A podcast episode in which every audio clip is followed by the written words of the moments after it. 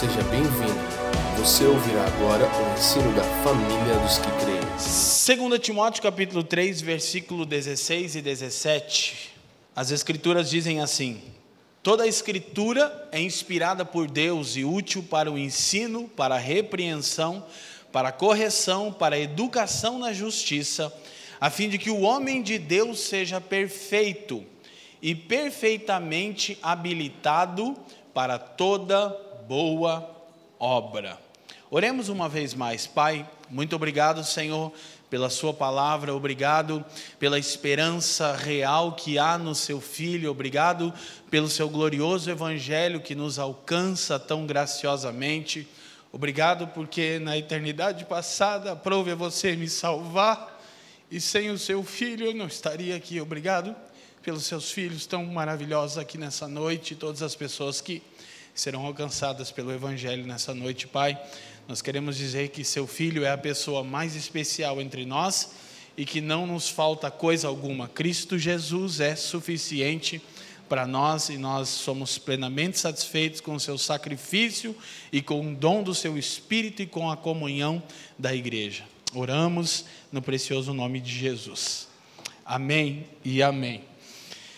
É, bom, então, depois nós tornaremos esse texto no fim, se assim conseguirmos caminhar, mas o texto diz que a Escritura é inspirada por Deus e é útil para ensino, repreensão, correção e para educação na justiça. Se é, quando nós olhamos para alguns pilares da reforma protestante, nós descobrimos aquilo que foi chamado e que é chamado tradicionalmente de solas, ou que significa somente. E a primeira sola que nós vamos observar hoje é sola escritura, ou somente a escritura. Antes disso, eu queria olhar com vocês uma definição breve das cinco solas. Nós vamos projetar aqui, por favor, para que a gente possa se situar como nós vamos caminhar. Não necessariamente é uma ordem fixa, então nós vamos caminhar na medida que julgarmos, é, eu digo nos próximos domingos, coerentes. Então, só a Escritura significa que nós, cristãos evangélicos reformados, reafirmamos, perdão, a Escritura inerrante como fonte única de revelação divina escrita, única para constranger a consciência. A Bíblia sozinha ensina tudo o que é necessário para a nossa salvação do pecado e é o padrão pelo qual todo comportamento cristão deve ser avaliado. Então, esse vai ser o nosso tema de hoje. Mas sigamos, por favor. Solo Christus ou somente Cristo significa que nós, cristãos evangélicos protestantes, reafirmamos que nossa salvação é realizada unicamente pela obra mediatória do Cristo histórico. Sua vida sem pecado e sua expiação por si só são suficientes para nossa justificação e reconciliação com o Pai. Próxima, sola gratia ou somente a graça, significa que nós, cristãos evangélicos reformados, reafirmamos que nossa salvação é realizada unicamente pela opa, desculpa, que, que na salvação somos resgatados da ira de Deus unicamente pela Sua graça. A obra sobrenatural do Espírito Santo é que nos leva a Cristo, soltando-nos de nossa servidão ao pecado e erguendo-nos da morte espiritual à vida espiritual. A fé não é produzida pela nossa natureza não regenerada. Próxima sola, sola fide, ou somente a fé, significa que nós, cristãos evangélicos reformados, reafirmamos que a justificação é somente pela graça, somente por intermédio da fé e somente por causa de Cristo. Na justificação, a retidão de Cristo nos é imputado como o único meio possível de satisfazer a perfeita justiça de Deus. E a última sola, só lhe deu glória, ou só a Deus glória, Significa que nós cristãos evangélicos reformados reafirmamos que, como a salvação é de Deus e realizada por Deus, ela é para a glória de Deus e devemos glorificá-lo sempre. Devemos viver nossa vida inteira perante a face de Deus, sobre a autoridade, a autoridade de Deus e para a sua glória somente. Amém? Então, esse é um resumo das cinco solas defendidas pelos reformadores e que representam a base desse movimento que teve é, origem no século XVI e que é tão pertinente para nós nos nossos dias. Então, em dias como esse, nós precisamos retornar é, a, aos fundamentos da nossa fé. Nós precisamos olhar para aquilo que Deus já fez na história e que já foi confirmado pelas Escrituras como verdade e nos apegar a isso. Então, o tema de hoje, como eu disse, é só a Escritura ou somente as Escrituras e por isso o texto de 2 Timóteo. Por favor, de novo, Bibi, para a gente ter o texto aqui eu quero pontuar que Paulo ele usa pelo menos quatro adjetivos para a utilidade das Escrituras, para ensino, repreensão, correção e educação na justiça. Se nós olhássemos os termos gregos originais, poderíamos traduzir ensino como instrução e preceito. Ou seja, a escritura, ela é tanto a instrução, ou seja, ela serve como apontamento, como também é, ela contém o conteúdo do ensino. Então, é, a palavra que a escritura usa no grego original aqui para ensino traz tanto a ideia de algo que é apontado na prática de educar, quanto o que, ou seja, qual é o conteúdo que está sendo é, transmitido. Repreensão aqui no termo grego original é, é, traduzido literalmente como verificação, ou seja, quando Paulo diz que a escritura é apta para repreender, ele está dizendo que é a partir das escrituras que se verifica a veracidade da fé de alguém. Ok? Ela tanto é o meio pelo qual alguém é provado e testado, quanto é o meio pelo qual a fé de alguém é verificada. Então, como nós vamos conversar é, agora no desdobramento da palavra, um dos grandes desafios dos nossos dias, eu já tenho falado aqui, trabalhei isso muito no livro, O Evangelho Completo, é o existencialismo. E eu vou tornar nesse ponto para explicar como isso tem sido um grande desafio para o nosso tempo. Então, é, repreender significa um meio através do qual algo é provado, testado. Correção no termo grego original, traz a ideia de restaurar ao sentido original. Então, recapitulando a escritura é o ensino, ela é a instrução, ela instrui apontando para, quanto contém o conteúdo do ensino, o conteúdo da verdade. Ela também é a repreensão que verifica, é o meio pelo qual algo é provado, que atesta a veracidade da fé ela é o meio pelo qual somos corrigidos, ou seja, restaurados à condição original. E por fim, o termo que aparece aqui é educação na justiça. E o grego é, original vai trazer a ideia tanto de treinar quanto de punir. Então a Escritura é o meio pelo qual nós somos treinados e é o meio pelo qual nós somos punidos ok? Então Paulo vai dizer que ela é útil para o ensino, repreensão, correção e para educação na justiça. Todavia o texto continua, e essa parte é muito pertinente para nós, verso 17, diz: a fim de que o homem de Deus seja perfeito e perfeitamente habilitado para toda boa obra. Então, é apenas por intermédio das Escrituras que o homem torna-se perfeito. Isso fala de uma condição moral, fala de reconstruir a condição moral do homem, por meio do qual ele se torna completo.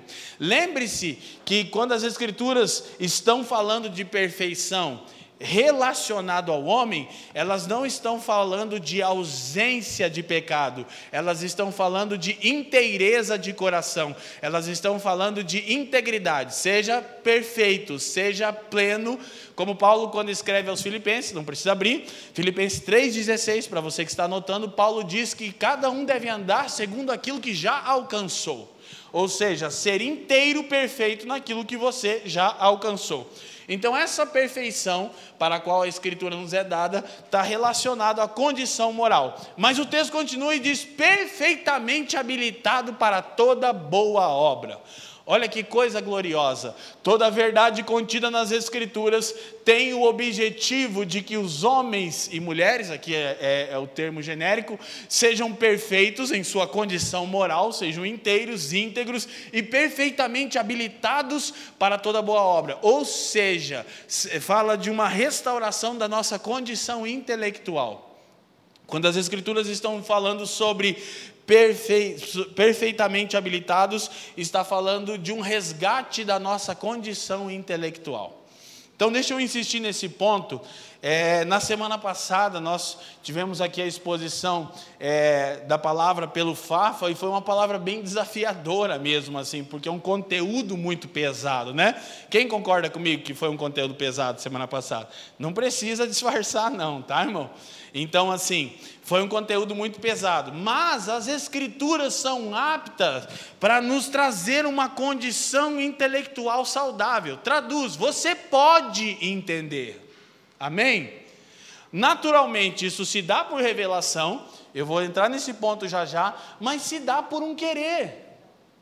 Essa semana eu conversava com alguém a respeito da palavra, Fafa, é, que nos visitava, e, e, que compartilhou a respeito de algumas dificuldades para entender, e eu disse, mas esse é o segredo, você andar com pessoas que ergam a barra, com pessoas que te desafiam a compreender as coisas de uma maneira mais profunda. Então, a Escritura é apta para que sejamos habilitados, fala de uma capacidade intelectual mínima para conhecer a vontade de Deus e para entender o mundo ao seu redor. Então, o salmista diz que, que a verdade das Escrituras, no Salmo 119, havia um feito mais sábio do que os velhos. Ele diz: embora eu não tenha vivido todo o tempo de vida que aqueles que têm as cãs, os idosos, eu observo os preceitos da tua lei, portanto, eles me fizeram mais sábios do que os velhos. Então, que coisa gloriosa! Nós podemos, no bom sentido da expressão, pular processos. Não carecemos errar constantemente nas mesmas coisas, desde que demos às Escrituras o devido lugar nas nossas vidas. Quem me entende, diga sim. Então, esse seria uma breve exposição é, do texto aqui. Vamos para a nossa primeira citação. Eu vou usar várias citações, cada vez mais nós nos acostumamos com isso por causa da facilidade, tanto agora quanto depois, para você que vai retornar a palavra e quem está nos acompanhando em casa e vai ver também as citações, elas, a projeção aqui em si facilita muito o nosso entendimento. Então, uma leitura desse tempo eu disse: à medida que a autoridade bíblica foi abandonada na prática, que suas verdades se enfraqueceram na consciência cristã e que suas doutrinas perderam sua proeminência, a igreja foi cada vez mais esvaziada de sua integridade, autoridade moral e discernimento. Então nós estamos num tempo em que só a escritura, somente a escritura é extremamente urgente para nós. Mas Talvez os reformadores tenham pensado o que eu vou dizer agora, mas talvez nunca houve um tempo onde foi tão difícil é, assumir os absolutos de Deus, porque nós vivemos em uma época de relativização total. Então, à medida que a autoridade bíblica é abandonada, que as, que as verdadeiras doutrinas são deixadas na prática e que a consciência cristã, preste atenção, Existe uma consciência cristã, um pensar cristão, ou melhor, um pseudo-pensar cristão, na nossa geração, que não é modelado pelas Escrituras, é modelado por, por essa época. Ou seja, as pessoas acham que se aprende a ser cristãos com os cristãos do século XX. Esse é o fracasso dos nossos dias. Se você quiser aprender cristianismo, você deve aprender nas Escrituras. Embora, especialmente nós que fazemos uso do púlpito, precisamos ser modelo para o rebanho, são as exigências, né, para que exerça-se o ministério, você precisa ir para as Escrituras, porque há muitas pessoas que estão adotando essa pseudoconsciência cristã, esse pensar coletivo evangélico pós-moderno onde não existem absolutos, onde existe uma gama de verdades aleatórias e relativas. Então, é, esse é um tempo onde precisamos perceber. Isso fez com que a igreja perdesse sua integridade, sua inteireza. Eu nem estou aqui falando a respeito de máculas no testemunho da igreja, ainda não, mas eu estou falando a coerência da mensagem da igreja foi fragmentada, não é uma mensagem mais integral ela não dialoga mais com o mundo. E aí eu vou ser obrigado a dizer, e já vou voltar nisso, daí vermos pessoas falando sobre a necessidade de atualização da Bíblia. Porque a maneira com a qual a igreja se distanciou da cosmovisão cristã e das escrituras faz com que a mensagem pregada nos púlpitos não faça sentido, não fale as demandas da geração presente. Agora, isso porque as escrituras não são atuais, Queridas, as escrituras não são apenas atuais, como ainda são proféticas. Elas não apenas falam dos nossos dias, elas falam dos dias que ainda virão. Não existe nada tão atual quanto as escrituras. Agora, seria, e nessa mobilização de internet aí, é, o Fafa, semana passada, disse algo que foi a principal coisa que saltou no meu coração: que assim como na época da reforma protestante, muitas pessoas têm hoje uma opinião sobre a Bíblia, sem contudo lerem a Bíblia. Qual é o nosso problema? Olha só, Todo mundo viu o debate a respeito da necessidade de atualização da Bíblia. Sim ou não? Muitas pessoas agiram de maneira desrespeitosa com aquele referido pastor que, na minha opinião, merece nosso respeito. Tem o meu respeito e até minha admiração em muitas coisas. Eu até me esforcei para tentar entender a única coisa problemática é que um cara da envergadura dele, com a bagagem teológica e filosófica, não erra na fala, ele fala intencionalmente. Isso que é difícil, daí eu não consigo entender o que, que ele fez. Todavia, se todas as pessoas que foram fazer uma hashtag a minha Bíblia atual de fato lessem a Bíblia, o Brasil seria beneficiado por isso? Sim ou não? Está todo mundo defendendo as Escrituras, mas ninguém as lê de fato. Olha o lugar que nós chegamos. Então, nós precisamos entender que na época da reforma, como bem dito pelo Fafa, todo mundo tinha uma opinião sobre a Bíblia. Mas a maioria das pessoas, especialmente leigas, não tinha acesso à própria Escritura. E quem tinha uma opinião sobre a Escritura, embora por vezes equivocada, pelo menos estudava as Escrituras. No nosso dia, não. No nosso dia subiu a hashtag no Twitter e o pau quebra. Nem sei o que, que é, somente a Bíblia. A minha Bíblia, teve a outra que foi tempos atrás. A, palavra, a Bíblia não é a palavra de Deus. Aí todo mundo começou a postar: a Bíblia é a palavra de Deus. E eu ficava coçando o dedo para perguntar em cada post que eu via: Você lê? É não, Gustavo? Você lê? Você lê, você, eu só que ia cansar muito, que eu trouxe controversia, passar 20 anos. Você lê, você lê, você. Só pergunta. Porque então nós precisamos compreender que defender a veracidade das Escrituras não, não nos torna cristãos bíblicos. Amém? Vou dizer de novo. Defender a veracidade das Escrituras não nos torna cristãos bíblicos. O que nos torna cristãos bíblicos é submeter-se à veracidade das Escrituras. Há uma diferença abismal entre essas duas afirmações. Então, a autoridade moral da igreja, a integridade, a coerência da mensagem, a autoridade moral da igreja, à medida que ela se distancia dos absolutos bíblicos, é comprometida, como na nossa citação, e a capacidade da igreja de discernir essa era também foi, como um todo, comprometida. Próxima citação, por favor. À medida que a fé evangélica se secularizou, isso aqui é até engraçado, né? Que eu expus assim, mas fiquei pensando que não tem como a fé se secularizar, mas é só para você entender o caos que aconteceu. Porque secularização é o processo pelo qual paulatinamente a fé vai sendo abandonada. Mas agora a fé não está sendo, é pior, não sei se você está entendendo. A fé está sendo secularizada. Abandonar a fé seria melhor do que secularizar a fé.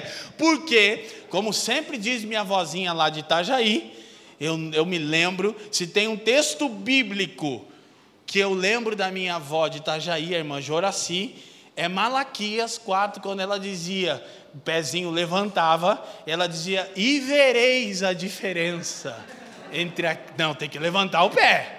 E vereis a diferença entre aquele que me serve e o que não me serve.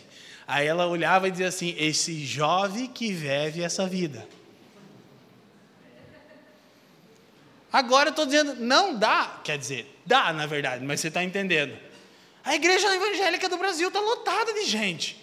Então até parece um avivamento. Até parece. É o que é o que Martin Lloyd Jones chamou de conversões psicológicas. A mensagem terapêutica do púlpito ela se dobra à demanda psicológica dos ouvintes e essas pessoas se tornam adeptos dessas instituições e se autorrotulam cristãos. Então tem uma fé secularizada. Seria melhor que só houvesse apostasia, ia ser mais prático e rápido de discernir. Mas agora não. Por isso eu disse que a Escritura é o meio pelo qual a gente prova a veracidade da fé. É, eu já disse aqui e eu torno a repetir: não existe o seu Jesus. Ah, o meu Jesus, aqui estou com meu. Não tem o teu Jesus. Existe o Jesus das Escrituras. Que disse: quem crê em mim, como dizem as Escrituras, não é como te parece interessante crer em mim. Então, precisamos compreender isso. À medida que a fé evangélica se secularizou, seus interesses se conformaram com os da cultura. Olha só, perceba se isso é ou não é um diagnóstico dos nossos dias. O que os crentes querem é a mesma coisa que os incrédulos querem. Quem percebe isso? Você está com um incrédulo no seu ambiente de trabalho, ou de estudo, ou etc. Pergunte para ele: quais são seus sonhos? Ele vai dizer assim: se ele não for muito o incrédulo desviado, né? Tem incrédulo meio crente, não sei se você entende, que é o religioso. O religioso ele quer casar, ou ela quer casar, quer ter uma casa, um carro e ganhar bastante dinheiro num trabalho que trabalhe pouco. Sim ou não? É o alvo, é o American Dream, estilo de vida da classe média que veio dos Estados Unidos. Aí você pergunta para um crente evangélico jovem, o que, que ele quer? Ai, tomara que Jesus não volte antes de eu casar, cara. Quem nunca? Então, você vive para os mesmos ideais da geração pós-moderna. E, e, meus irmãos, por que, que ninguém se questiona sobre isso? Tipo, peraí, o que está acontecendo com a minha orientação cristã que ela me aponta, me encaminha para os meus. E eu nem estou falando de pecado, coisa grosseira. Eu estou dizendo de sonhos que se reduzem a uma esperança nessa era.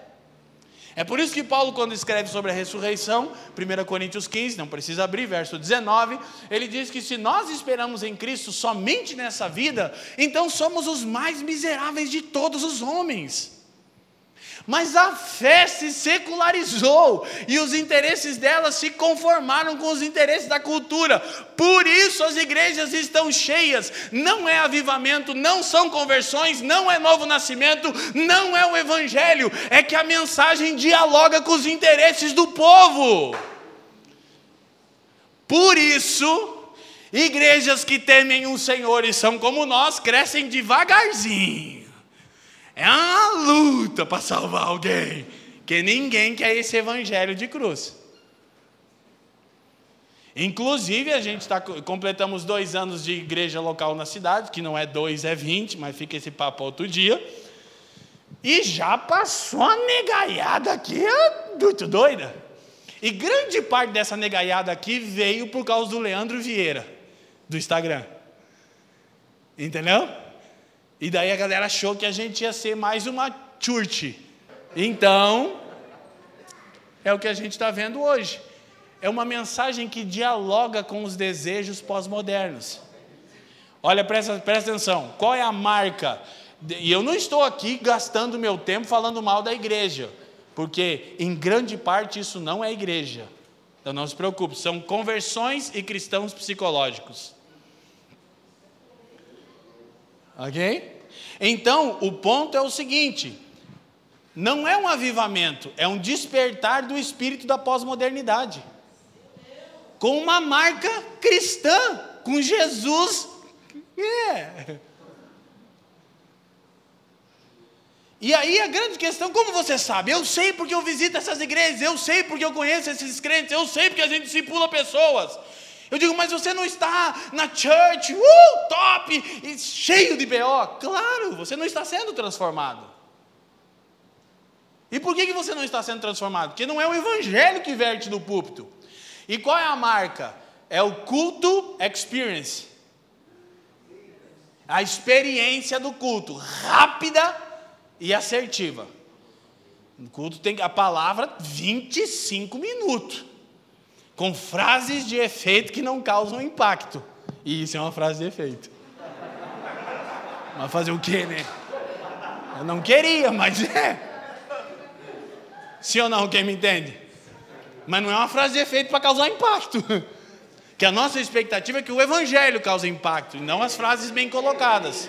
Não quer dizer que a gente não estuda e procura sintetizar verdades bíblicas. Agora você sabe que eu não estou falando disso. Você sabe que é um, um é, são jargões, mindset. O melhor de todos é o vídeo do Porta dos Fundos sobre o coach. É o melhor de todos. Eles fazem bastante coisa ruim, mas esse é o melhor que já produziram na história. Cara viciado em coach. É droga? Não, é coaching. Então vamos para frente para mim sair disso aqui. Então, o resultado é uma perda de valores absolutos. Preste atenção. Nessa mensagem pós-moderna, pseudo-cristã, não podem existir absolutos. Não podem existir absolutos. Eu estou traduzindo o que, que o Fafa falou semana passada. Que, né, na, na prática é isso que ele está tentando dizer de uma maneira mais bonita. Mas então é o seguinte: Há um individualismo permissivo, tudo se volta para o indivíduo, a substituição da santidade pela integridade. Ou seja, aquela coisa meio básica. Mas, querido, mas integridade não é importante? É, mas integridade é comportamento, santidade é natureza. Então, em muitos lugares que esse evangelho coach é pregado, eu sei que os pastores querem que as pessoas sejam íntegras mas elas não podem se tornar santas, porque santidade é transformação de natureza oriunda da pregação do Evangelho que é recebido com fé e arrependimento. Integridade é um fruto da santidade, mas santidade não é comportamento, santidade é transformação de natureza, é um querer. Por isso, Paulo diz: Deus opera em vós o querer. Quais são os sinais de santificação na sua vida? Quando você quer o Senhor. Quando você quer as Escrituras, quando você quer o discipulado cristão, quando você quer a vida comunitária, saiba que é o Espírito que está operando você um querer e sua natureza está sendo afetada. O resultado disso é integridade, mas se inverter a ordem ou substituir uma coisa pela outra não funciona. Quem está me entendendo? Então há essa substituição. Há também a substituição do arrependimento pela recuperação. que arrependimento é retorno, é fazer o caminho de volta, é voltar às primeiras obras. E isso está escasso também. Mas a recuperação, ou seja, a pessoa fica, se recupera, depois ela cai de novo, depois ela cai de novo, depois ela cai de novo, sempre na mesma coisa. Por quê? Porque ela não está arrependida. E porque ela não está arrependida, em grande parte, porque ela não está ouvindo o evangelho que nos confronta. Quem está me entendendo? Diga sim. Então, da verdade pela intuição. Esse é um ponto muito importante que nós aprendemos aqui e temos ensinado. Nós precisamos andar à luz da verdade e não da intuição. Por quê? Quando Jesus disse assim: Seja o vosso sim e o vosso não, o que passar disso é de procedência maligna. nós nos colocamos num ambiente maligno todas as vezes que não andamos a partir da verdade, mas da intuição. Traduz: quando você sabe qual é a verdade re, re, é, concernente a algo, mas você pensa, e se eu fizer isso e der um resultado negativo? E se eu falar a verdade e essa pessoa se ofender? E se eu apregoar a verdade e perder o meu emprego? Então você está num ambiente maligno. Porque o seu sim não é sim e o seu não não é não. Você está no campo da intuição. E se? E por muito tempo, nós ficamos assim nesse zelo de pastorear as pessoas, não é, Fábio? Todos os irmãos aqui poderiam dizer: Ah, mas puxa, se eu falar para o irmão o que, que ele.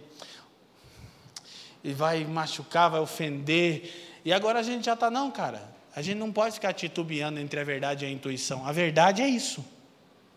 Ah, mas isso é pesado demais para mim. Contra a verdade nós nada podemos, Paulo diz, senão a verdade. Quem está me entendendo? Então, vamos correr. E aí há também uma substituição da fé pelo sentimento. E hoje é um dia que eu posso falar sobre isso. A diferença de fé e de sentimento. Porque se me movesse por sentimento, eu não estaria aqui hoje. Mas eu me movo por fé. E nunca me senti tão estimulado e foi tão difícil fazer um esboço como hoje. Mas eu estou muito empolgado de honrar o meu Senhor aqui hoje. É exatamente isso que o meu Senhor deseja de mim. É, os meus olhos estão fixados em Jesus. A gente carece de oração, né, Carla? Mas nossos olhos estão em Jesus. E há essa mudança de o que é fé firme convicção para sentimento. Ah, mas não estou me sentindo bem. Ah, hoje eu não estou me sentindo legal. E eu não estou aqui porque eu sou um viciado no púlpito e meus amigos sabem disso. Eu estou aqui porque eu tenho uma firme convicção que esse é um dia oportuno para que o Evangelho seja pregado e Jesus Cristo seja glorificado. Porque se não fosse o meu Senhor, o meu fim seria igual do meu irmão.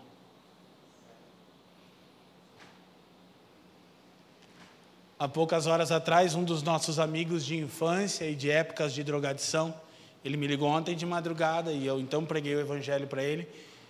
E ele foi na casa da minha mamãe lá, arrasado, porque amava muito meu irmão. E abraçou minha mãe e minha mãe disse: Você precisa ouvir o evangelho hoje. Quem está precisando de ajuda é você. Quem está me entendendo? E vocês ficam ligados que a veinha agora vai ficar mais profética, vocês sabem. Vocês sabem que o sofrimento alinha. Vai alinhar. Se o negócio já fluía, né, o Fabião? Amém? É ou não é? Então há essa substituição. E há também é, a substituição da providência divina pelo acaso. Eu deixo de crer na providência, de que Deus governa todas as coisas concernentes à minha vida e fico no acaso. E também da esperança duradoura pela gratificação imediata. Muitas vezes eu digo sim aos prazeres dessa era, porque não tenho uma esperança embasada nas Escrituras, que é duradoura, que é firme. Eu quero a satisfação do agora. E pessoas assim não são comprovadas como discípulos de Jesus. São adeptas de um cristianismo secularizado. Na verdade, não, essas, esses termos não poderiam ser ditos como eu estou dizendo, mas é um fato, vai ter que atualizar a filosofia agora. Que secularização e fé são antagônicos, mas agora existe um tipo de fé secularizada. Tamanho é o caos que nós vivemos. Por quê? Porque abandonamos a Escritura como um absoluto. E muitos de nós ainda não se deram conta do problema disso. Então, o que tem acontecido conosco? Nós estamos sendo modelados pelo espírito do tempo, pelo espírito da época. Projeta para nós lá, Bibi, por favor. O que é o espírito da época, o espírito do tempo, o termo em alemão Zeitgeist, é toda a efervescência intelectual de um período de tempo. Então, o que acontece? Nosso viver não se fundamenta no tradicionalismo, no subjetivismo, no relativismo, no pragmatismo ou no pluralismo, mas é extraído somente da Escritura Sagrada em seus absolutos. Eu ia explicar um por um, mas eu vou correr porque o tempo já está um pouquinho justo. Mas essas são coisas bem fáceis de entender. Nós estamos falando de tradição, mas não de tradicionalismo. Tradicionalismo é qualquer prática que é salvaguardada, mas que não está de acordo com as Escrituras. Tem que ser abandonada. Ah, mas é a tradição da nossa igreja. Abandona se não está de acordo com as Escrituras. Ah, mas é a tradição da minha família. Abandona se não está de acordo com as Escrituras. Agora, N coisas, vale até dizer isso. Essa semana a gente montou a árvore de Natal. É a época do ano que a Fran mais ama. Ela fica esperando o ano inteiro o Natal chegar. O sonho da Fran era ser o Macaulay Culkin, lá não esqueceram de mim. Versão feminina, né, amor? E, gente, e eu já sei, eu não faço de propósito, porque eu posso, porque ela gosta que posso, mas eu já sei que vai pipocar o Instagram. E, gente, o negócio é maluco, assim. E eu até entendo, assim, eu fico com misericórdia dos irmãos, mas eu fico assustado. O piso lá em casa é quadriculado, é preto e branco o chão, assim, né? É, e aí alguém escreveu: Meu Deus, uma árvore de Natal e um piso quadriculado. Quem tem piso quadriculado é maçom. Eu falei, Jesus. O que, que é isso, pastor? A pessoa perguntou, o que, que eu falo? A Fran falou, disse que a casa é alugada. Era uma opção, né? Me desculpa, mas a gente ungiu todos os pretos com óleo. Só as lajotas preta. Que luta, você ri porque não é você, Leibson. O Leivson é meu auxiliar, vou começar a dar para ele responder essas perguntas no Instagram. Então, gente, a gente vai falar sobre essas questões ao longo do tempo, mas assim, ó, eu quero pontuar só uma coisa, que todas são um problema, mas eu quero só pontuar o pragmatismo. Essa, essa ambição desenfreada de resultado rápido. Isso tem acabado com a nossa geração. Isso tem acabado com a nossa capacidade de andar anos com a mesma comunidade de fé. Ah, essa igreja não funcionou para mim, eu vou trocar de igreja. Nenhuma vai funcionar para você, que o problema é você. Esse pragmatismo, esse utilitarismo, que é aquela filosofia de vida, serve para quê? Semana passada o Fafa estava lá, meta narrativa da cosmovisão do Zeitgeist. Os caras estavam assim. E tinha uns balãozinhos em cima da cabeça de alguns de vocês escrito assim: para que, que serve isso? Pragmatismo. Se você voltar naquela palavra e ouvir passo por passo as instruções, você vai entender que a gente está confrontando o espírito do tempo. Mas a gente, esse negócio, volto a dizer, na internet parece que todo mundo é filósofo, sociólogo, teórico, teólogo e cientista político. Você fala, cara, que coisa incrível. O cara nunca leu um livro de ciência política, nunca leu um livro de filosofia, nunca leu teologia e a Bíblia nem sabe onde está. Sim ou não? Mas está defendendo a verdade cristã. Tradicionalismo não tem poder não salva. E deixa eu falar uma coisa para vocês que é um grande equívoco que a gente está cometendo. Qual? Gente, a gente está requerendo santidade de gente que não nasceu de novo. Então a gente fica pregando um evangelho moralista para os políticos, querido, ele não nasceu de novo. Ele não pode ser santo. Ele tem que ouvir o evangelho, não a lei como uma exigência moral. Só ouvir a lei por que, que a gente expõe a lei? Só para a pessoa atestar uma coisa, o que? Eu não posso cumpri-la. A lei serve para conduzir a Cristo. Ela é esse absoluto de Deus. Ela não é. Então, quando você. Ah, eu não consigo. E aí, então, a boa nova de Jesus Cristo nos é anunciada.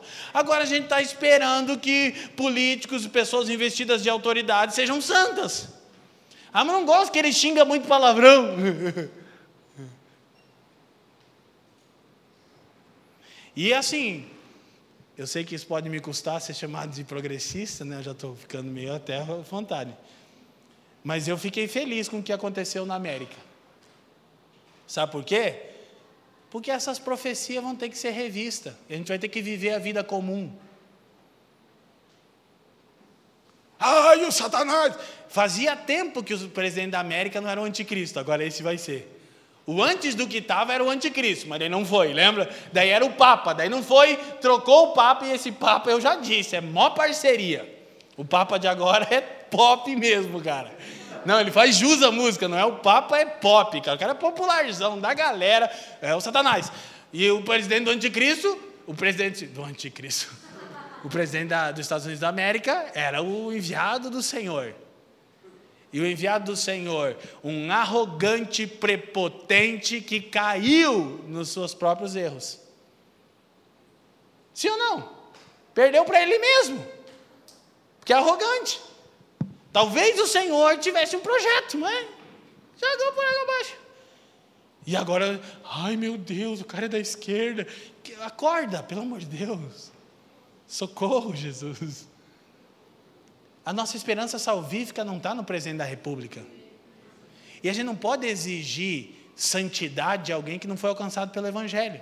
O que, a gente vai fazer? Pressão para que as leis sejam para o bem comum, só isso. E não interessa quem vai estar tá lá, nós vamos pressionar, porque nós somos protestantes. Amém? Você está protestando? Ah, não, agora eu, tô, eu gosto desse presidente que está na nossa nação. Mas se ele errar, protesta com respeito, que também é um perigo falar que o cara já acha que pode sair xingando todo mundo, que é uma loucura, né? Você vê? Por quê? Porque não tem mais absoluto. Como que um cristão protesta? As escrituras ensinam. Paulo diz: antes de tudo, vamos começar o assunto. Faça-se orações. Aí, então, primeiro você ora.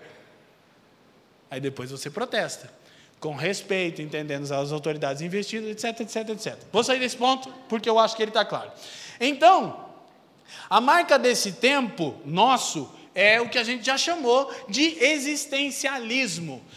O existencialismo, da maneira mais simples para ser resumida de novo, é a ideia de que o homem interpreta todo o mundo a partir de si mesmo.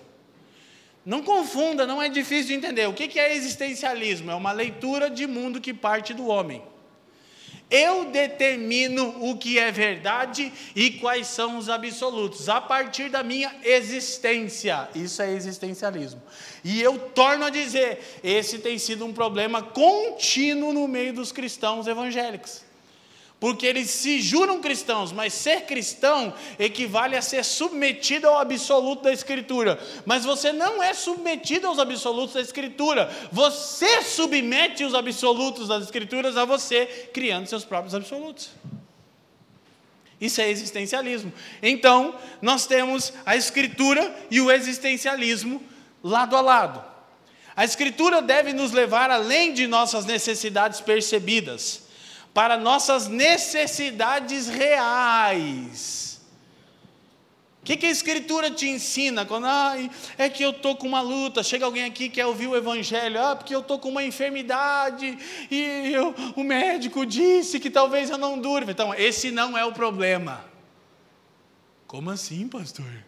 Então, o seu problema não é o câncer, o seu problema é o inferno. Quem está me entendendo? O seu problema é o pecado. Então nós vamos te pregar o Evangelho e você vai ser salvo. E Cristo pode me curar? Claro que pode. E vocês vão orar? Claro que vamos, até o último dia. Todavia, como dizia Cirilo, contando que orou por um cara com câncer em fase terminal. Ele disse no DVD lá, Encontro de Avivamento, eu nunca mais esqueci. Eu orei por ele, ele foi curado instantaneamente, e eu preguei o Evangelho para ele, e ele não quis. E aí o Cirilo terminava dizendo assim: Mas se Deus cura um enfermo, ele morre amanhã. Mas quando nós cremos em Jesus, e fazer assim no microfone, né? Eu, você entendeu? Isso é meio subjetivo, mas na época era legal. então, escute. E libertar-nos, se você não consegue visualizar, ouça. E libertar-nos dos hábitos de nos enxergar por meio das imagens sedutoras, clichês, promessas e prioridades da cultura massificada. Nós estamos permitindo que a massificação da cultura nos defina e diga o que nós precisamos. O iPhone 12, cara, você precisa. Nossa, ele tem uma câmera a mais. O que, que você vai fazer sem o iPhone 12? Aí tá lá o tosco andando de busão com o iPhone 12. Ei, Tupiniqui! Sou brasileiro e não desisto nunca. É, burro mesmo, né, cara? 10 mil real, papai. É uma coisa de louco. Quem está me entendendo? É assustador, cara. Por quê? Porque a massificação do zeitgeist, da formação da cultura do tempo, diz que você precisa. Diz que você tem que se adequar a esse espírito da época. Quem está me entendendo? Diga assim. Então, as Escrituras é que nos levam além das necessidades percebidas para as necessidades reais. E qual é a necessidade real? Nós precisamos de um Salvador. Amém? E nós o temos, aleluia. Então, ainda em face do sofrimento, nós estamos felizes.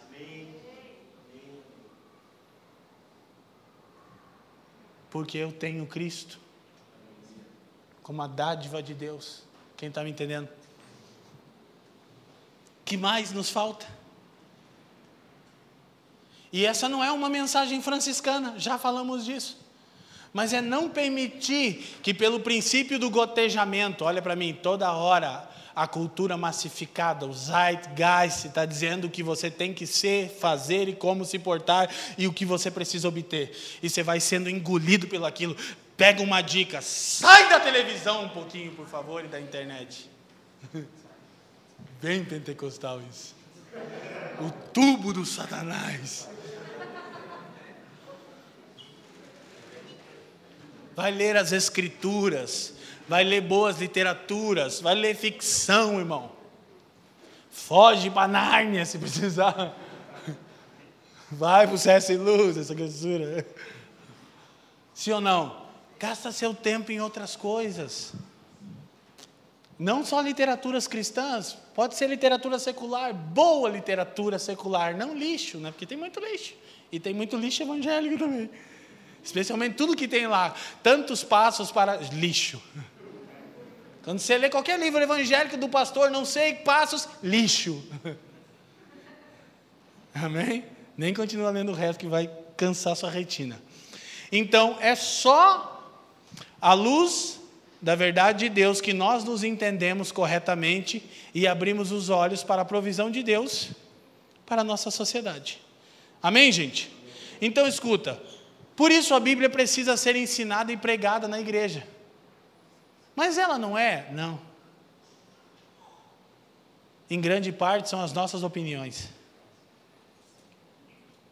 E sabe o que é cabuloso?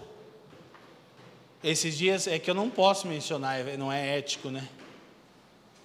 Mas esses dias eu terminei uma pregação e alguém disse para mim: Cara, você me lembrou demais do pastor X.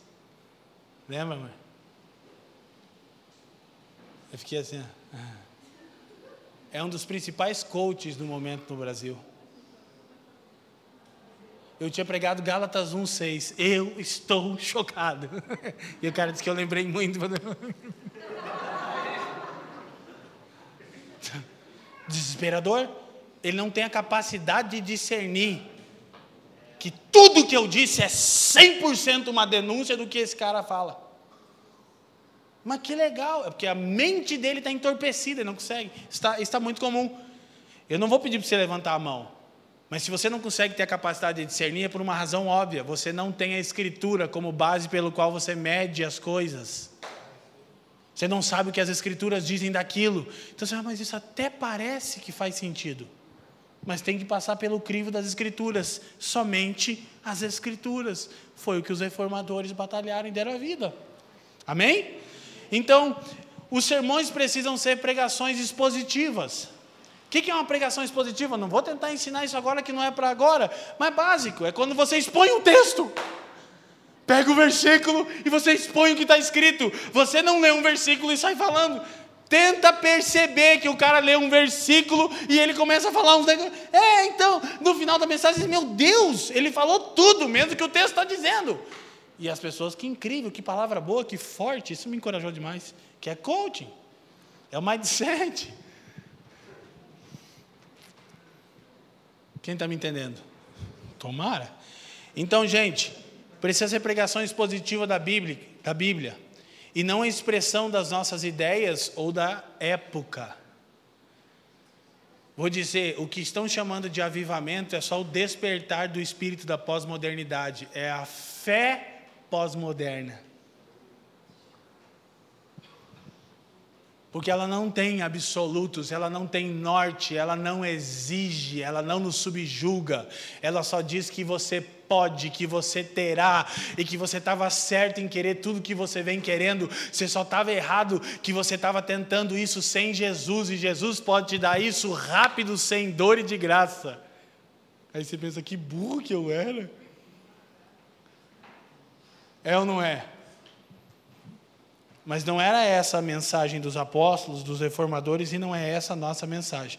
Então, tendemos a torcer a Escritura para que ela se conforme às nossas, eh, eh, às nossas opiniões. Certa feita, o Fê disse: ou a Escritura nos torce, ou nós torcemos as Escrituras. Nunca existe uma terceira opção. Ou, ou a sua vida e a minha está sendo torcida para se conformar à Escritura, ou nós estamos torcendo a Escritura para conformar-se à nossa vida. Então a gente tende a fazer isso, muitas vezes os pastores fazem isso, e aí por isso que a pregação expositiva, que ela é mais difícil, que é você falar só do texto, ela está escassa. As pregações são mais temáticas. E essa é uma pregação temática. Então significa que nem toda pregação temática é um desvio. Mas normalmente pregação temática é o meio pelo qual eu extraio da Bíblia o que, que eu quero dizer para as pessoas. E não eu deixo a Bíblia falar o que ela está dizendo às pessoas. E porque as pessoas não leem as Escrituras, porque elas têm a desculpa de que é difícil e que não tem tempo. Mas aí você está ouvindo o cara da sexta série, né? Viu? Diz que o pessoal aqui da família fica esperando agora quando que ele vai falar que tem a sexta série. Vou falar para sempre só para vocês passarem vergonha. Ah, quanto tempo deu, Dani? Ah, ele gravou, mandaram mensagem. Falou. Grava. Gente, você fica sem. Ninguém precisa ser aqui um mestre, dominar as escrituras, todo. Não, não, não, não. Mas você precisa sim conhecer as escrituras como um todo. Você precisa sim submeter-se às escrituras. Talvez você não será um exegeta, um teólogo, mas na verdade teólogo você é. Porque todos nós temos uma interpretação, temos uma interpretação de Deus, do mundo e do próximo. Isso é teologia. A grande questão é: sua teologia é bíblica? que teologia você faz? Ok, gente? Então vamos correndo para isso. Então a gente acaba usando pregações no estilo temático. Pode perceber, o estilo culto, experience, mindset, ele vai ler um versículo, normalmente Provérbios, que é uma parada meio papá, que é a escritura, mas ele vai assassinar o contexto e vai falar um monte de ladainha em cima do texto, fazer, nossa, nunca tinha pensado nisso. Claro, porque a Bíblia não fala isso. que revelação as pessoas dizem, cara, não, isso não é uma revelação, isso é uma demoniação, é um satanasização, um diabão. Por quê? Porque aí tem uma coisa, querido, que a gente vai chegar as Escrituras, sem a fidelidade à própria Escritura e o Espírito, são o livro mais perigoso da face da terra. E a história já comprovou isso. Então nós precisamos perceber isso. E a gente tende também a encarar a verdade como algo mutável, relativo ao tempo e ao contexto local. Que, que, é isso? Já falamos algumas vezes, vamos continuar falando. Pós-modernidade. O que, que é pós-modernidade? A morte da meta narrativa. A meta narrativa morreu. O que é a meta narrativa? Na verdade, qualquer meta narrativa, os pós-modernos rejeitam qualquer. O que é uma meta narrativa? Fafa nos explicou em duas exposições aqui, está no canal. É qualquer narrativa que procure responder às perguntas centrais de uma cosmovisão: quem eu sou, onde estou, o que deu errado, que oração, quem criou o mundo, qual é o destino do homem. Então existem muitas metas narrativas. Existe uma única meta narrativa verdadeira, qual a narrada pelas escrituras, a cosmovisão de Deus, OK? Mas a pós-modernidade rejeita todas, especialmente o cristianismo, porque ele é a meta narrativa mais abrangente e coerente. Vou te falar uma coisa, negão. Quanto mais eu mergulho nas escrituras, mais eu sinto pronto para debater filosofia. Eu digo, o bagulho está ficando legal. Porque as escrituras são incríveis, elas são fantásticas, elas são sim suficientes para responder, para dialogar, elas não precisam de nenhum tipo de atualização. Então vai fazendo sentido a existência, mas aí nós estamos numa geração de crentes pós-modernistas. Ok? Ser pós-moderno é estar nesse tempo, não há pecado nisso. Ser pós-modernista é ser modelado pelo espírito desse tempo. Então há esses evangélicos pós-modernistas, eles são padronizados pelo zeitgeist, pelo espírito da época, que creem que toda meta narrativa é incoerente, falsa e sem significado. Então, nós precisamos compreender isso. Próxima citação. Não necessitamos de atualização da Bíblia, ainda que por vezes necessitemos atualizar nossa interpretação da mesma. É diferente. Quem está entendendo? As Escrituras não necessitam de atualização, mas é verdade que na história da igreja nós precisamos algumas vezes retornar e atualizar a nossa interpretação da Escritura, não atualizar a Escritura. Então não tem problema de reconhecer que erramos, como eu vou fazer nos próximos minutos finais. Que a igreja já interpretou as Escrituras de maneira errada e por vezes ela faz isso. E no fim das contas, como a gente se guarda disso? Somente tendo uma esperança que na soberania de Deus Ele não permitirá que o seu povo seja confundido. Amém? Não há outra segurança, é o campo da fé. Não tem segurança, assim, 100% de segurança.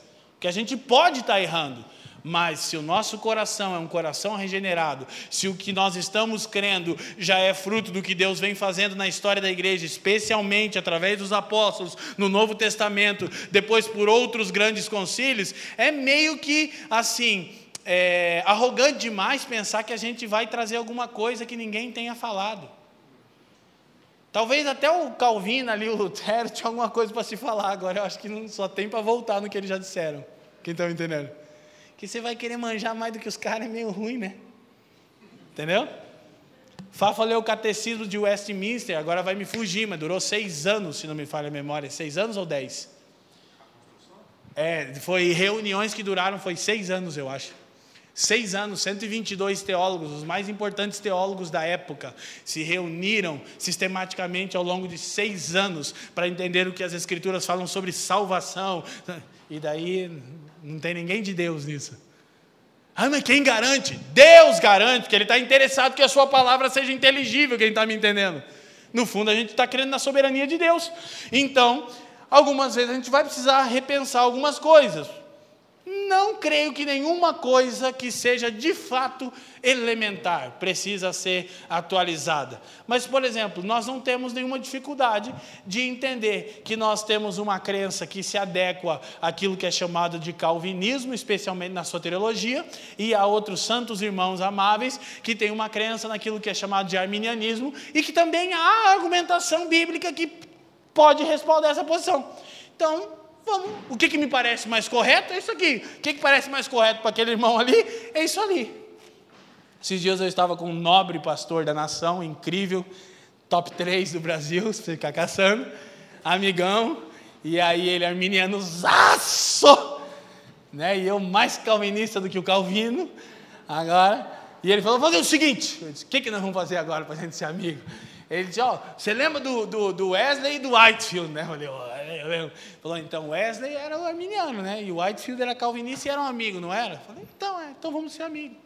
Aí, ó, aleluia, glória a Deus. Então, vai ficar essa discussão até o fim dos tempos, né? A gente está mais inclinado para o Carvino. Então, isso, eu não tenho medo de dizer que talvez poderia ser repensado. Na verdade, eu estou 20 anos pensando isso, então acho que esse pensamento, estou embasado em tantos outros, mas agora não verdade absoluta, não verdade fundamental. No fim das contas, quem Deus, quem salva é Deus, todo mundo concorda. Então, só fica se Deus elegeu porque viu ou porque já sabia, dá na mesma. No final das contas, para mim vai dar na mesma. Deus vai salvar quem Ele quer. Amém, gente? Então, qual é o grande ponto principal? é, é que sem absoluto não há liberdade. Então, essa geração quer liberdade, só que quer remover as metas narrativas, o absoluto que as Escrituras nos ensinam. Próxima citação para a gente correr. Schaefer disse: Não existe liberdade sem absolutos. Liberdade sem absoluto é caos. Deixa eu só te explicar uma coisa do que está acontecendo nas narrativas. Essa briga contra os, os absolutos e a metanarrativa, ela é muito mais séria do que você imagina. Porque se remover a escritura como um absoluto, ou remover das escrituras os absolutos a respeito da doutrina da imagem de Deus na criação, e a vida deixar de ser protegida como um absoluto, você vai ver o caos se estabelecer. E não apenas o aborto, que não cabe apenas em aborto, né? Mas daqui a pouco vai estar todo mundo matando uns aos outros, e quem é que vai dizer que estrangular alguém é errado? Não, eu vou ter que voltar para qual absoluto? Não, é que as escrituras dizem que eu não tenho o direito de tirar a vida de ninguém, porque a vida foi dada por Deus, essa pessoa é a imagem de Deus, eu preciso preservar a vida dela. Mas quem que é esse Deus e que, que, que livro é esse que você está lendo? E por que, que eu tenho que aceitar que ele é verdade? Quem está me entendendo? Então, na verdade, se nós existe um livro é, chamado Verdade e Transformação. O, ator, o autor é Vishal Magawad, o nome dele. Livraço, registra ele para você ler. Ele é um cara que trabalhou muitos anos na Índia, tal. Se não me falha a memória, ele é indiano. Eu li esse livro há muitos anos atrás. E ele fala sobre como os dez mandamentos trariam benefícios para a sociedade, especialmente para a economia. E aí eu li esse livro muitos anos atrás, e eu lembro que a primeira vez que eu fui na Europa, quando eu fui pegar o trem lá na Dinamarca, eu lembrei do que eu tinha lido no livro. Eu falei, cara, é verdade. Sabe por quê? Porque eu pegava um trem que sai de Malmo, na Suécia, ele passa embaixo do mar, assim, bem legal, e sai em Copenhague, a capital da Dinamarca. Cara, top, coisa linda, assim. E não tem ninguém que te cobra passagem. Aí eu falei para o pastor que estava comigo, eu falei, cara, como é que é isso, produção? Ele falou, é que aqui já subentende que você quer um bom serviço. Então não se gasta com alguém para fiscalizar, esse dinheiro é investido em infraestrutura, todo mundo se sai melhor. Por causa dos absolutos protestantes na Dinamarca. Subentende-se que você vai pagar a passagem. E no Brasilzão?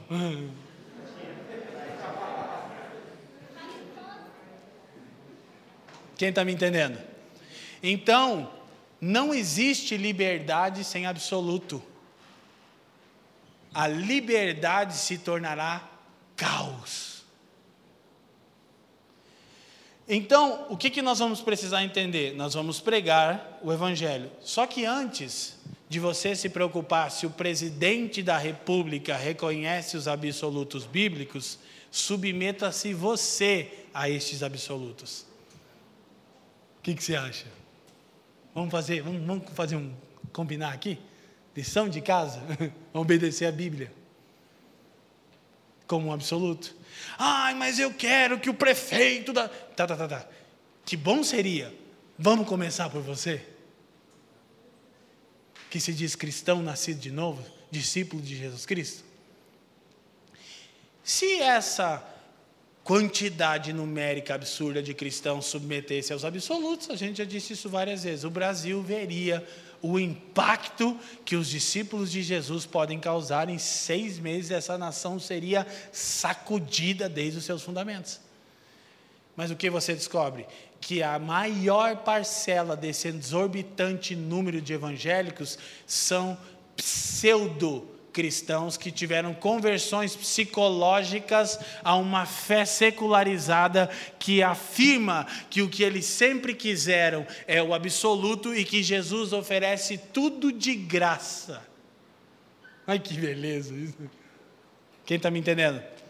Então vamos caminhando para o fim, falta bastante coisa, mas vai dar tempo. Então, existe algo, aí a gente vai ter algumas filosofias que vêm surgindo e se estabelecendo. Não vou, não, eu só vou passar por isso aqui porque ele é muito importante. Nietzsche, de novo, eu casei o Nietzsche com a Simone de Beauvoir no vídeo do, do livro também, eu vi. Eu casei aqui casei lá. O marido da Simone de Beauvoir, é que marido também não era, né? O Sartre. Mas eu casei o Nietzsche já umas duas vezes com a Simone de Beauvoir. É que é o capeta com o satanás, tudo diabo, né? O Nietzsche que você vai ver uma coisa, que, que é um dos principais responsáveis pela formação do pensamento dos nossos dias, das últimas décadas, ele acreditava é, que haviam é, dois tipos de moralidades, que ele dizia, a moralidade do Senhor, mas não é o Senhor que é Deus, tá ok? Por, projeta para nós, ó, o Senhor ficou com letra maiúscula, Bibi, porque meu computador é convertido, depois que eu vi. Quando eu boto Senhor, ele já põe maiúsculo, mas não é Deus aqui. O Senhor é você. Nietzsche está dizendo que a moralidade do Senhor é o que Nietzsche chamava de o super-homem. É o homem que não se submete a metas narrativas e vive seus próprios absolutos. Então, o que, que Nietzsche dizia? Precisa resgatar a moralidade do Senhor do chefe, do ser autodefinido, aquilo que ele chamava de vontade de potência. Ele dizia assim: deixa fluir tudo que está aí dentro. A Bíblia chama de depravação total. É, se deixa os capetas sair, sai de 10 em 10 que vai demorar o dia inteiro. E a moralidade do rebanho. Agora escuta que você está começando. Já se familiarizou com uma narrativa de quem apoia o atual presidente? Agora você não sabe se eu sou de direita, que você acha que era de esquerda vai achar que eu sou de direita agora. E o cristão de ninguém é discernido, então vai dar certo. Se você não entender que eu sou politicamente, está dando certo. Já percebeu que tem uma narrativa e uma expressão que fica usada para todo mundo que apoia o presidente, qual é a expressão? Então Nietzsche dizia que a moralidade do rebanho é o seguinte: é uma narrativa estabelecida para o povão, o rebanho. Para Nietzsche, a moralidade do rebanho é a daqueles que buscam segurança. Então, quem que tem essa moralidade do rebanho? Aquele que quer conforto, quer segurança, não quer correr risco. Ele, ela surge nos segmentos mais inferiores e baixos da sociedade nos fracos, nos oprimidos, nos que não têm confiança. Ela promove virtudes, entre aspas para Nietzsche, que ajudam a aliviar a aflição. Empatia, paciência, bondade, humildade e assim por diante. Os que, a, os que as adotam, essa moralidade do rebanho, são como gado, como ovelhas sem inteligência, que buscam conforto e segurança no rebanho. Essa moralidade está enraizada no medo e é impulsionada por ele. É isso que Nietzsche dizia. Que o povo que se submete à meta narrativa do cristianismo é gado. E por que é gado? Porque é fraco, pobre e são as pessoas baixas da sociedade. E tem gente que dá moral para Nietzsche que terminou louco num sanatório, assinando suas cartas como Jesus Cristo, o crucificado. Deus tem senso de humor ou não tem? E a irmã dele recebia dinheiro de ingresso para visitarem seu irmão famoso, louco, que disse que Deus morreu. E a geração inteira bebe de Friedrich Nietzsche como se ele fosse o grande pensador das últimas décadas. Então, Nietzsche definiu o cristianismo da seguinte maneira: próximo. Considera o cristianismo a mentira mais fatal e sedutora que jamais existiu. A maior e mais ímpia mentira o cristianismo dissolve a energia vital de homens fortes, subvertendo seus instintos biológicos naturais. Então, Nietzsche dizia: o cristianismo é a mentira mais ímpia e fatal que já existiu, que, re, que ela dissolve o potencial, a vitalidade do homem, indo contra até mesmo aos seus instintos biológicos. Entendeu? Se eu quero e você quer, viva, viva, viva a sociedade alternativa.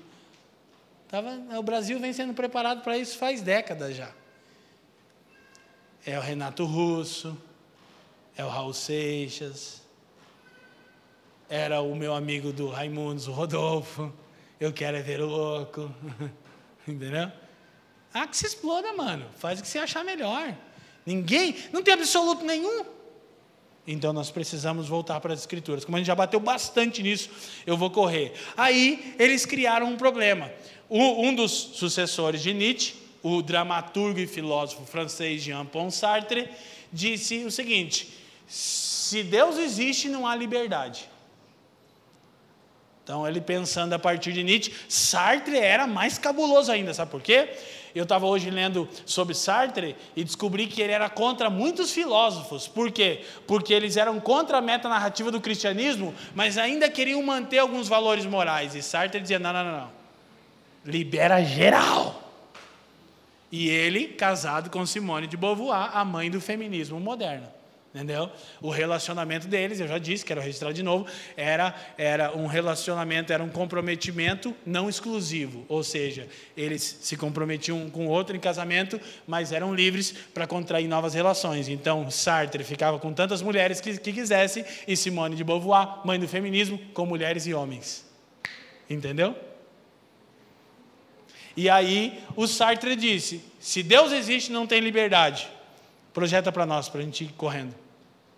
A existência de Deus e a liberdade humana são categorias que se excluem mutuamente. Olha que raciocínio perspicaz. Se Deus existe, o ser humano não pode ser livre. Se Deus cria a essência do homem e governa a sua existência, o ser humano não pode ser livre de verdade. Por isso eu sou calvinista, só para ficar o registro. Entendeu? Que tem um problema teológico aí. A liberdade não é genuína se não for absoluta. Qualquer coisa abaixo da autonomia, autonomia, completa não é liberdade verdadeira. A ideia de liberdade limita, limitada é contraditória. Isso é tão perigoso que cristãos que não conhecem a Bíblia podem pensar, mas faz sentido.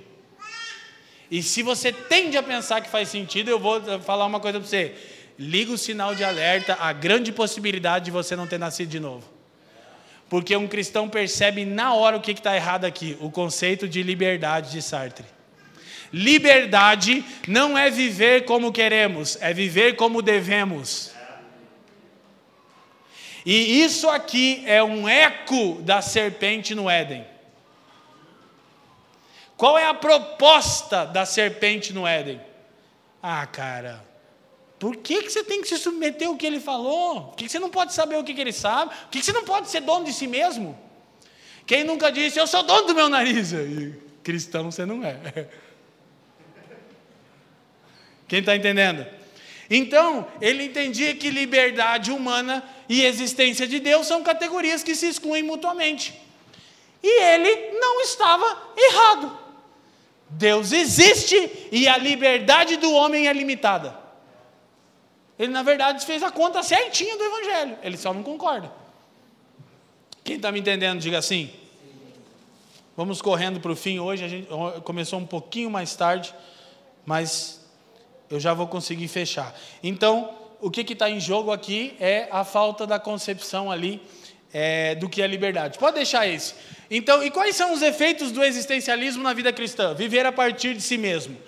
A obra do Espírito Santo na experiência pessoal não pode ser desvinculada da Escritura.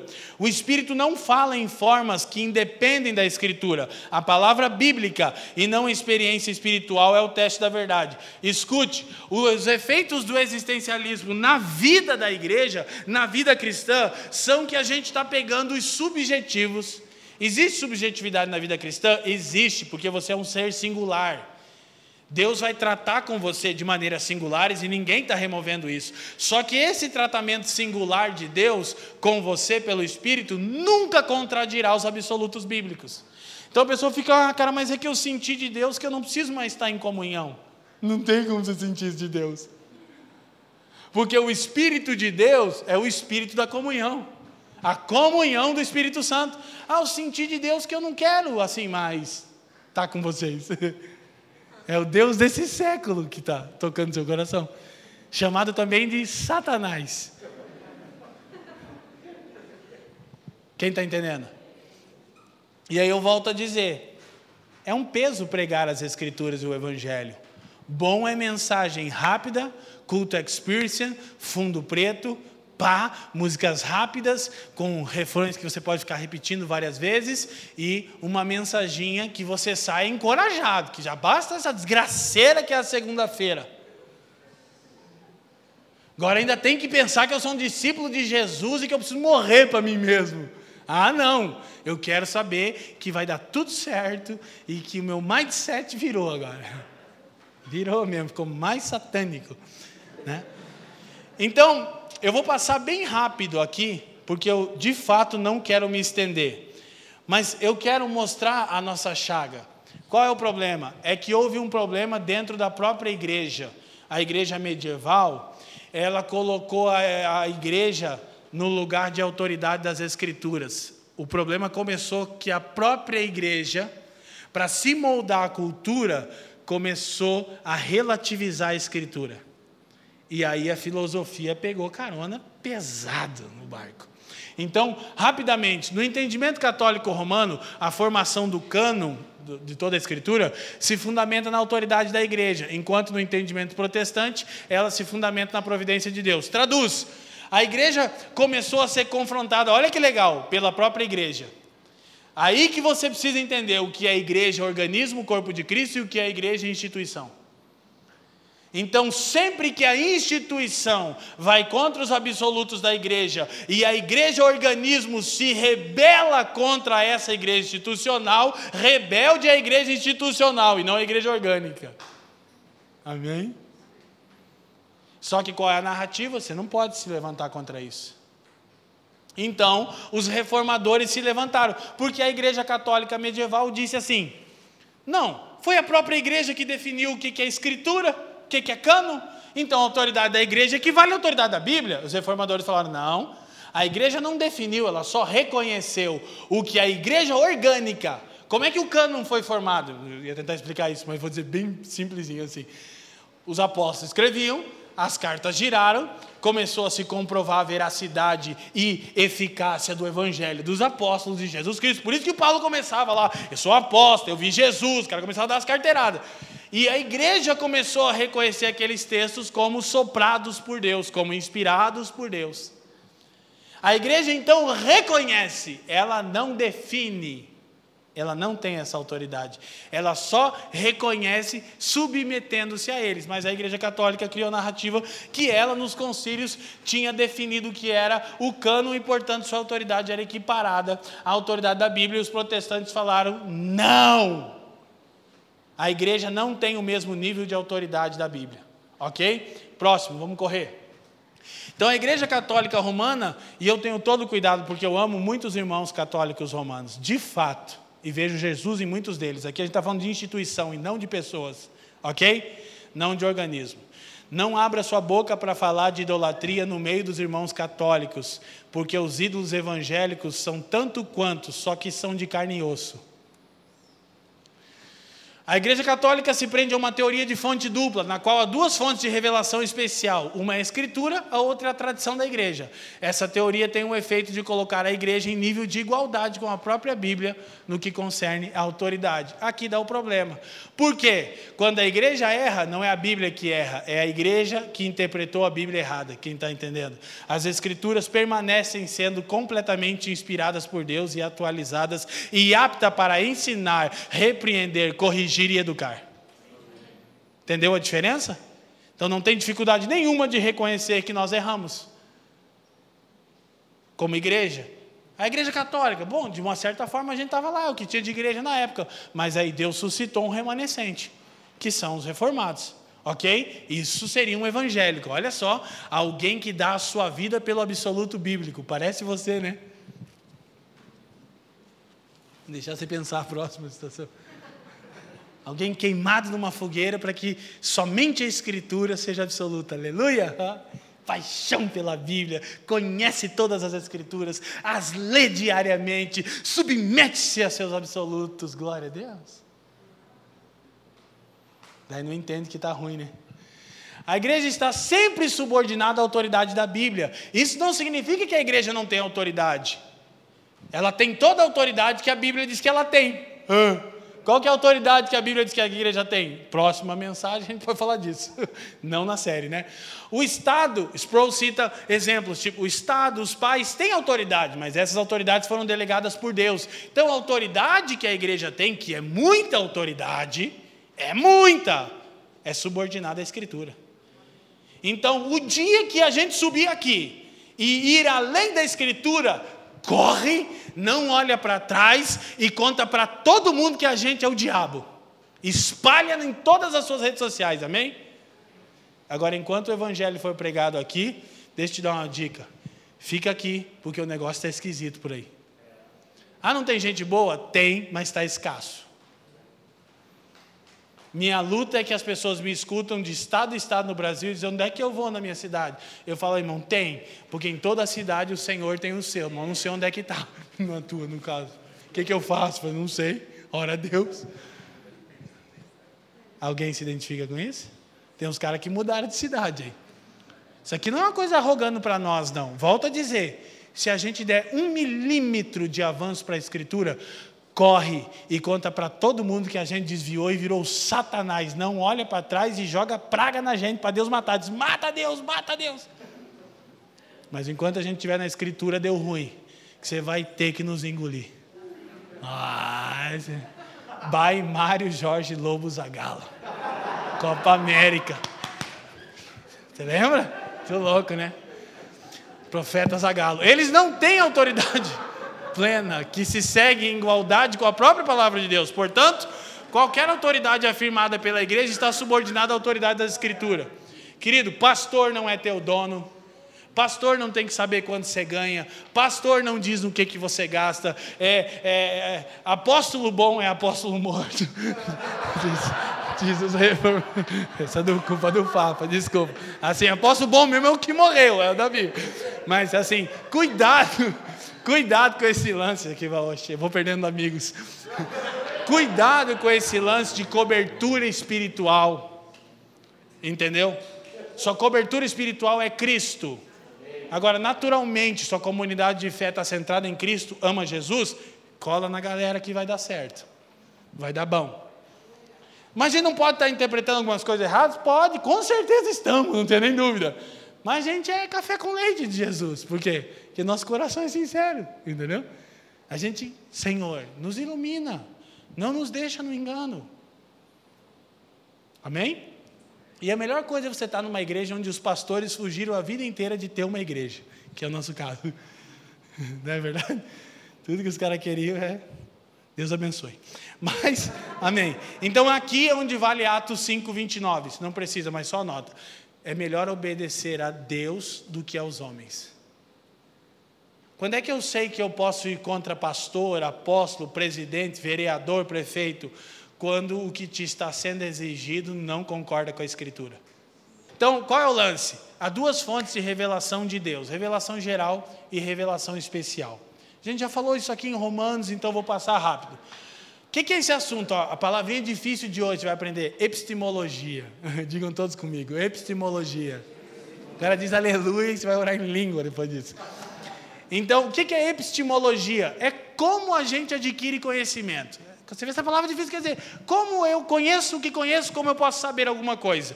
Então, a, o grande debate filosófico, presta atenção em mim, por favor por favor.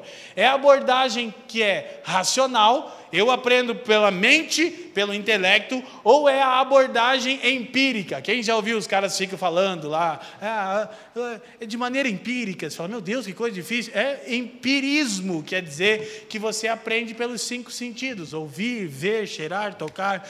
Então a briga dos filósofos e da ciência é: a gente aprende na abordagem racional, mente e intelecto, ou na abordagem empírica, por meio dos cinco sentidos? A resposta é: depende do que está em questão. O que, que eu aprendo sobre a criação? O que, que eu aprendo sobre os variados conhecimentos? Claro que é pela mente e pelo intelecto. Como é que eu aprendo pela filosofia, irmão? Lendo filosofia. Como é que eu vou aprender o funcionamento da natureza? Pela abordagem empírica. E a ciência faz isso, ela observa para depois tirar uma conclusão daquilo que está sendo observado. Agora, como é que eu aprendo sobre Deus?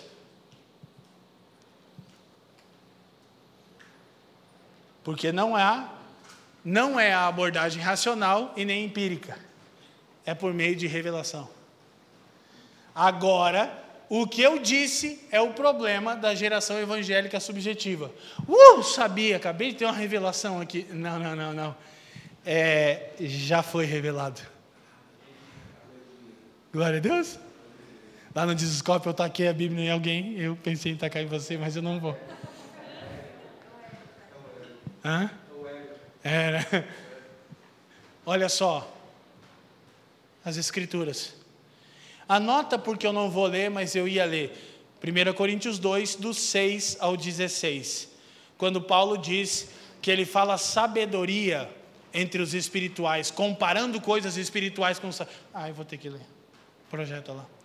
Então Paulo vai dizer: entretanto, expomos sabedorias entre os experimentados. Olha que legal, o cara escrevendo aos Coríntios, ali o berço filosófico, Atenas, Corintos, cara ali, tudo ser ou não ser, eis a questão. Ah, penso logo assim, na verdade foi Agostinho de Hipona que disse isso, mas os caras tiraram dele. Não, porém, a sabedoria desse século. Só que aí os irmãos que querem ser burro para sempre usam esse texto para justificar a burrice. Nós furmo, nós vai, nós vem, nós é de Deus. Chega de crente ignorante. E isso não é com os mais idosos, mais antigos que não tivessem acesso, não tiveram acesso. Por favor, não se ofenda. Mas para essa geração agora, com essa gama de informação de internet, para de ser burro. Aleluia. Glória a Deus. Preguiçoso. Então, Paulo está dizendo: não é a sabedoria desse século que eu estou compartilhando, nem a dos poderosos dessa época que se reduzem a nada. Meu, o cara botou a filosofia grega na chão, cara.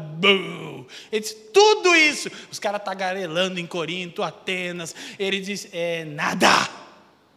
E porque ele não conhecia? Não, todos nós sabemos que em Atos 17 ele cita os filósofos. O cara era, ele cita os filósofos, o cara é inteligente. Isso aí é conversinha de creche, ser ou não ser, a, a realidade última. Não, não, a gente está compartilhando sabedoria com gente experimentada. E esses mesmos cristãos é aquele que ele escreve, Corinto, ele diz: olha, e nós sabemos que dentre os chamados aqui não tem muita gente importante, né? O povão que está aqui nessa igreja não é assim tão.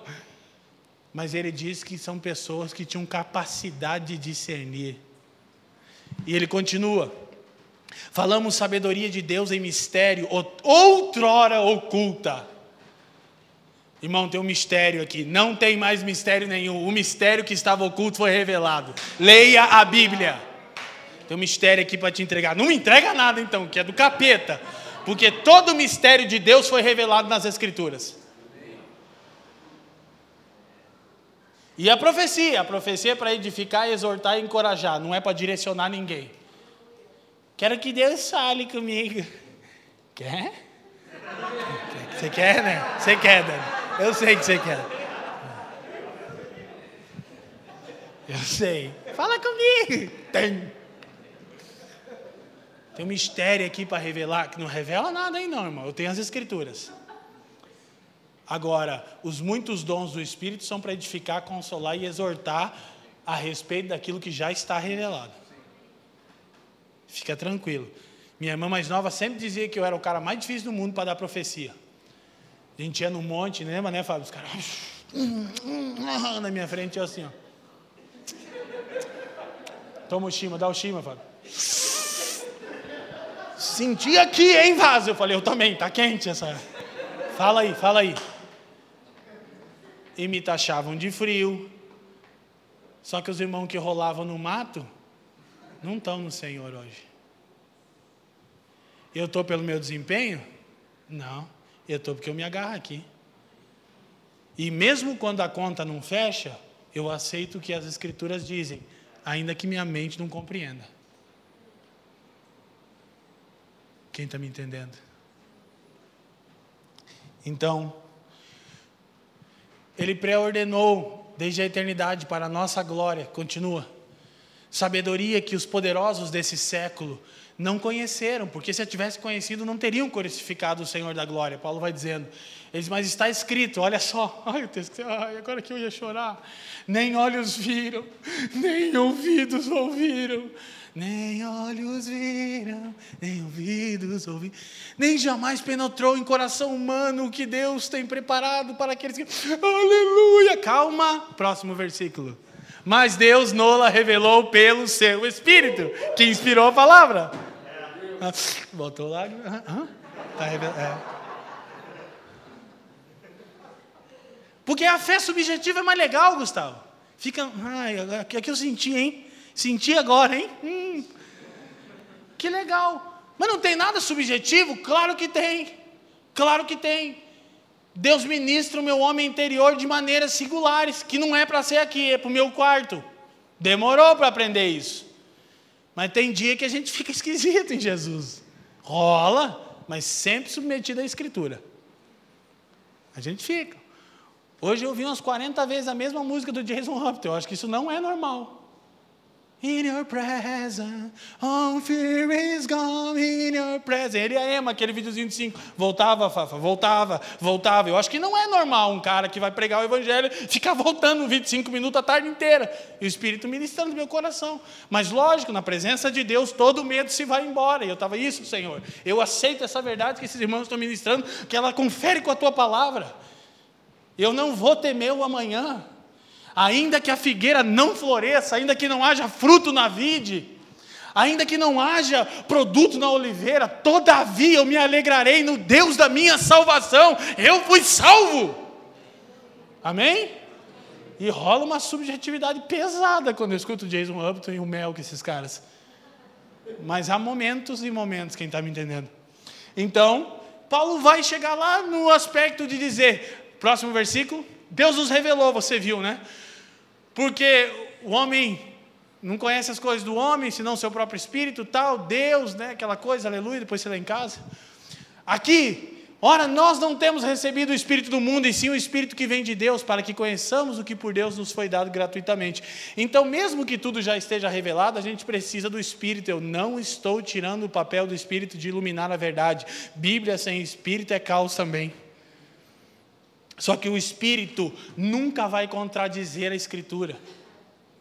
O Espírito, ele não fala sobre você, ele fala sobre Jesus. Te ensinaram errado. Jesus disse: Ele testificará a respeito de mim.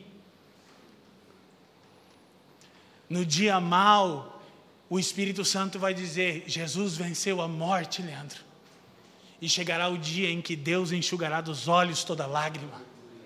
Eu digo amém, Senhor. Eu creio no testemunho do seu espírito, porque concorda com a sua palavra. Então eu sei que não é minha alma, eu não estou sendo existencialista e eu tenho todo o direito de remelar meu escritório de choro, porque isso é muito legal e os caras que não curtem estão perdendo. Amém? Sim ou não? É muito legal. Próximo. Então ele diz: não falam palavras ensinadas por sabedoria humana, mas ensinadas pelo Espírito, conferindo coisas espirituais com espirituais comparando as coisas do Espírito com pessoas que são espirituais, com as Escrituras. Faz sentido? Amém? Então nós temos a mente do Senhor, ele vai dizer, e para a gente fechar, então, a citaçãozinha que estava lá, Bibi, por favor. Conhecemos por revelação, ou seja, apenas porque Deus se deu a conhecer. Então, como é que nós conhecemos a Deus, seus absolutos e as verdades imutáveis? Não é pela abordagem racional, não é pela abordagem empírica, mas é pela revelação. Deus se deu a conhecer. E aí, por causa de revelação, usamos a abordagem racional e a abordagem empírica. Sempre a partir da revelação que Deus faz de si mesmo nas Escrituras e por intermédio do seu Filho. Amém? Amém? Então, a revelação geral Revelação geral é dada a todos e nos proporciona um conhecimento geral de Deus. É também chamado de revelação natural por dar-se por meio da criação. Romanos capítulo 1 diz que os atributos invisíveis de Deus são claramente vistos na criação. O que é revelação geral? Já falamos aqui na série sobre Romanos.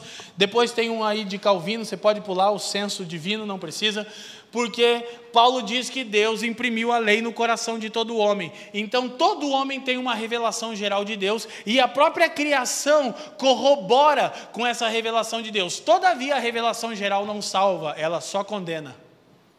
Ninguém chega à redenção pela revelação geral, mas ninguém é indesculpável perante Deus. O que, que Paulo ensina em Romanos 1? Que a revelação geral que se dá por meio das coisas criadas é para que ninguém seja indesculpável.